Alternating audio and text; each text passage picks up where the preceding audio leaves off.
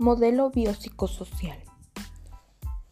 Hola a todos, mi nombre es Claudia Vanessa Zavala. Actualmente curso el sexto semestre en el COBAEM Plantel Ecuandureo. El tema será acerca del modelo biopsicosocial y la comprensión de los fenómenos sociales actuales. El modelo biopsicosocial permite comprender el impacto en la salud y bienestar de las personas, desde la niñez, adolescencia, las mujeres, la familia, adultos mayores y la sociedad en general. Derivado de los hechos, acciones y acontecimientos sociales por los que hemos, venido, hemos pasado desde los comienzos de la pandemia ocasionada por el COVID-19. Iniciaré hablando un poco del modelo biopsicosocial. Es un modelo el cual plantea que los factores biológicos, psicológicos y sociales jueguen un papel importante en el funcionamiento humano, en el contexto de la enfermedad y en la percepción de la misma. La pandemia por el COVID-19 da resultados de grandes impactos, de emergencia pública tanto internacionales como nacionales, etc. Su impacto acrementado se debe a la particular comunicación de epidemia e aislamiento social impuesto, y ello en sociedades desarrolladas. Es decir, en tiempos de pandemia, los niños y adolescentes son especialmente vulnerables desde el punto de vista personal.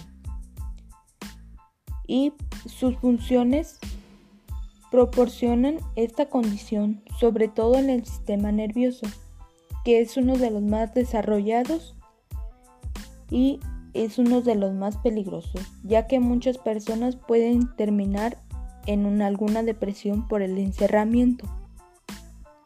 En esta pandemia, la violencia hacia las mujeres ha incrementado demasiado y realmente podemos descartar y rescatar que no tenemos un gobierno que se preocupe acerca de las mujeres, ya que como hemos visto, se generó más y incrementó la violencia entre familias y a la violencia a la mujer.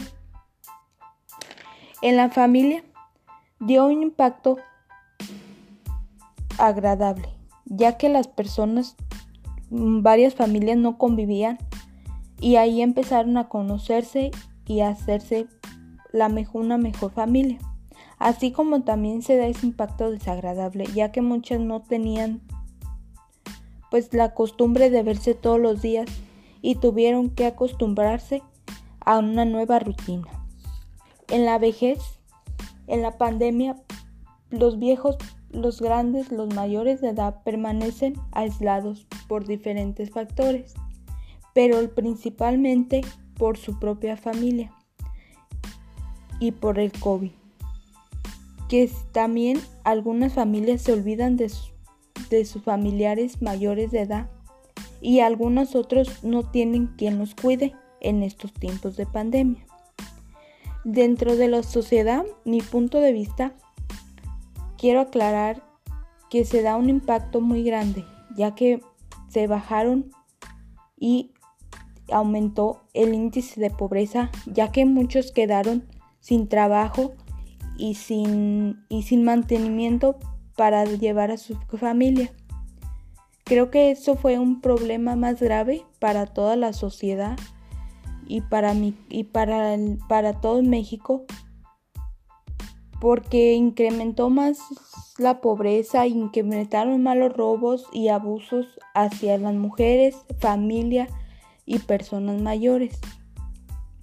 Ya para concluir, los análisis sociológicos se enfocan tanto en los comportamientos asociados vulnerables como en los comportamientos protectores.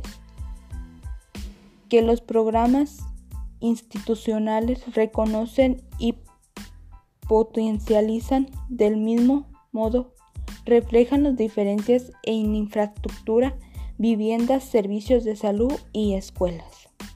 Gracias.